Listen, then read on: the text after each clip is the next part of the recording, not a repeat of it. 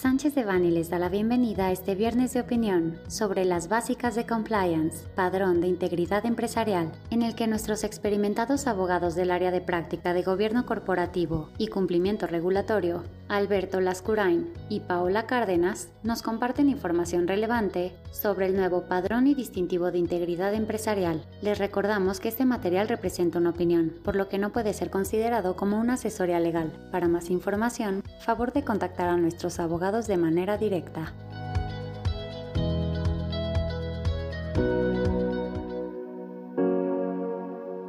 Hola, qué gusto que el día de hoy estén con nosotros en la última sesión de las básicas de compliance por el año. Queremos hablar sobre el acuerdo publicado el día 9 de noviembre en el Diario Oficial de la Federación, en el cual se emitieron los lineamientos del padrón de integridad empresarial y el distintivo que va a dar la Secretaría de la Función Pública para aquellas empresas que decidan registrarse. Como saben, México es parte de la Convención de las Naciones Unidas contra la Corrupción y en esa convención los Estados partes se comprometieron a adoptar medidas para prevenir la corrupción y mejorar las normas contables y de auditoría en el sector privado. Como consecuencia de esto, el Poder Ejecutivo nombró a la Secretaría de la Función Pública como la entidad responsable del control interno y de desarrollar las herramientas y normatividad necesarias para la implementación de un padrón de integridad empresarial en donde se busque la lucha contra la corrupción. Vamos a entrar un poco a, explicar estos conceptos y eh, un poco más adelante eh, Paola Cadenas que nos estará explicando a detalle todo este tema del registro y del padrón. Una nota importante que hay que hacer. Si bien es la inscripción al padrón empresarial no es estrictamente obligatoria, consideramos que obtener dicha inscripción y obtener el distintivo de integridad será parecido o equiparable a obtener el distintivo de empresa sustentable o el certificado de industria limpia de H, ¿no? Por ejemplo, los restaurantes cuando van, pues ayuda a que te quedes tranquilo que cumplen con temas de higiene. Pues eso será algo muy parecido, pero para temas de integridad empresarial, que ayudará también al desarrollo de nuevos negocios con proveedores, terceros, clientes con gobierno, donde puedan acreditar que cuentan con este distintivo y por lo tanto se encuentran en orden. Lo anterior, pues, tomando en cuenta también cómo ha habido este desarrollo últimamente en la lucha en contra de la corrupción, cómo se están buscando las empresas que hayan buenas prácticas y eh, un buen paso para poder empezar con todo este proceso sería la inscripción a este registro. Platicábamos sobre la Secretaría de la Función Pública.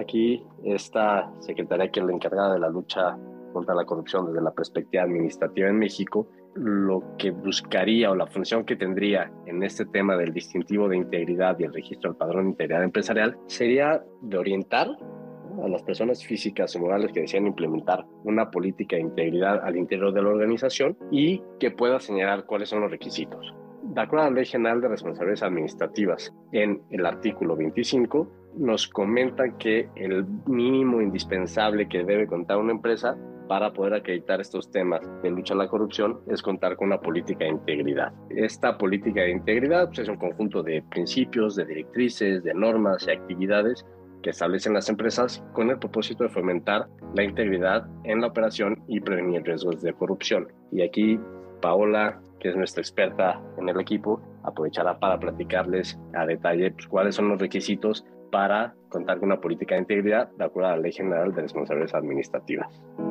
Claro que sí, Beto. Y bueno, como lo decíamos, la Ley General de Responsabilidades lo que te dice es básicamente que tengas los siguientes elementos que es que cada empresa tenga un manual de organización y procedimientos en el que, bueno, se establezcan las funciones y responsabilidades de cada una de las áreas, es decir, que esté súper mapeada pues toda la estructura de mando y liderazgo de, la, de las empresas. Súper importante es que tengan un código de conducta que esté publicado y que sea compartido con los colaboradores, que tengan un sistema adecuado de control y vigilancia y auditoría para cumplir con todos los estándares de integridad dentro de la empresa que tengan un sistema adecuado de denuncia para todos aquellos procesos de, compliance dentro de las empresas y además también para terceros como son las autoridades competentes en caso de que se dé algún tipo de, suceso importante que se deba de, de mapear. Tenemos también que un entrenamiento y capacitación constante a los empleados de las empresas es muy importante dentro de estos requisitos una política de recursos humanos que permita a las empresas discernir entre contratar o incorporar a personas que tengan o que pongan en riesgo la integridad de, de las empresas o de la corporación. Y por último, tener un mecanismo que permita la transparencia y publicidad de sus intereses.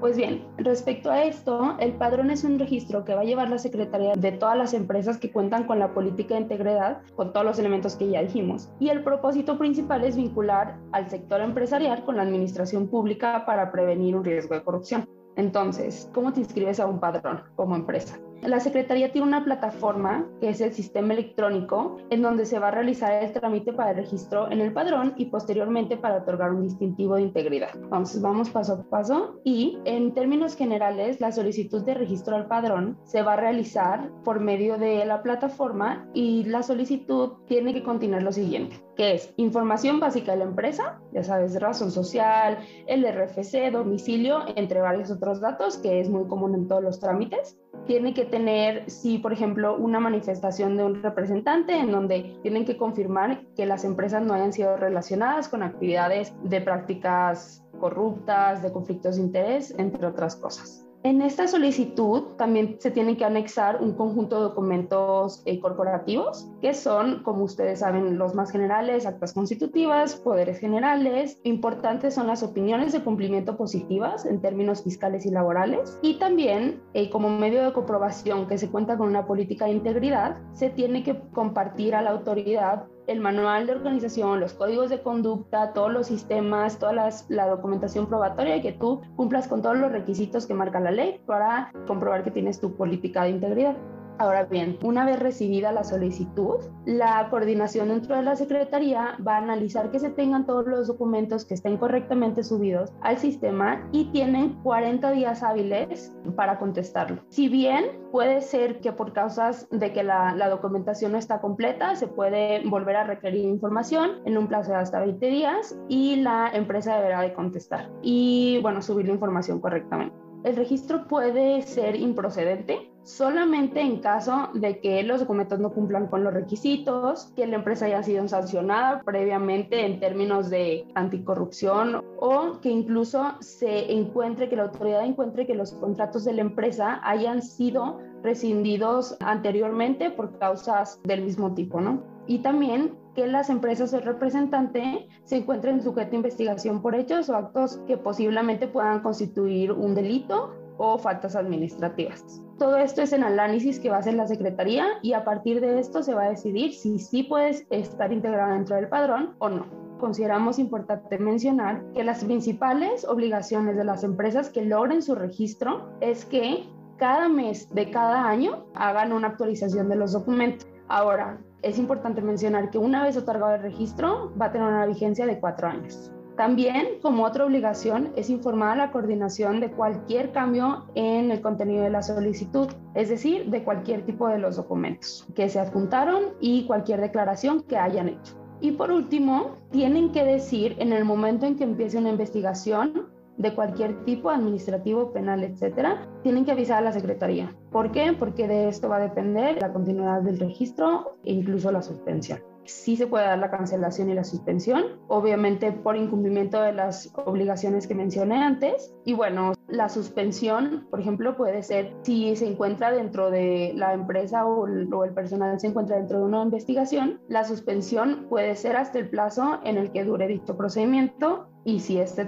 terminara de manera negativa, pues se podría dar la cancelación. Una vez que tú como empresa ya estás inscrito en el padrón, tú puedes participar o puedes obtener un distintivo de integridad empresarial. El distintivo es un reconocimiento otorgado por la Secretaría de las Empresas registradas en el padrón que acreditan que su política de integridad cumple con todos los elementos. Es por eso que nosotros les decíamos que si bien no es obligatorio estar inscrito en este padrón y obtener el distintivo, sí creemos que bueno, va a ser parte fundamental y reputacional para las empresas que lo obtengan. ¿Por qué? Porque este distintivo tiene como objetivo resaltar el compromiso de las empresas para prevenir la corrupción en su interacción con el sector empresarial y con las dependencias y entidades de administración pública federal. Y bien, ¿cuál es el trámite para obtener el distintivo? Una vez que tú ya tengas todo listo para tu padrón empresarial, pues bueno, la misma información que se cargó en dicha solicitud se va a volver a llenar y se va a mm, cargar otra vez en el sistema y realmente la información adicional que te van a pedir pues es por cada caso específico.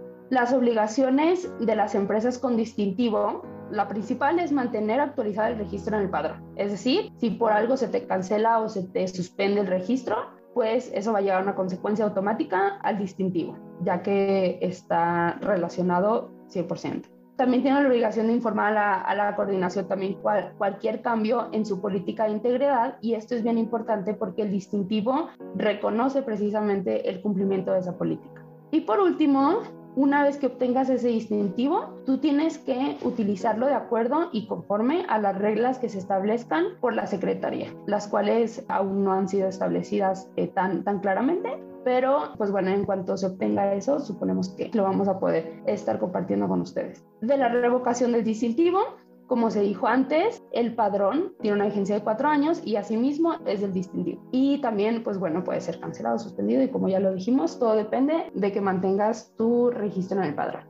Y bueno, este fue un pequeño resumen sobre este proceso que para muchos de nosotros es nuevo y sobre todo para todas las empresas que están interesadas en seguir implementando todo lo relacionado con las buenas prácticas y políticas anticorrupción. Recuerden que en caso de requerir asesoría adicional o quieren platicar al respecto, en Sánchez de Bani les podemos apoyar y muchísimas gracias por su atención.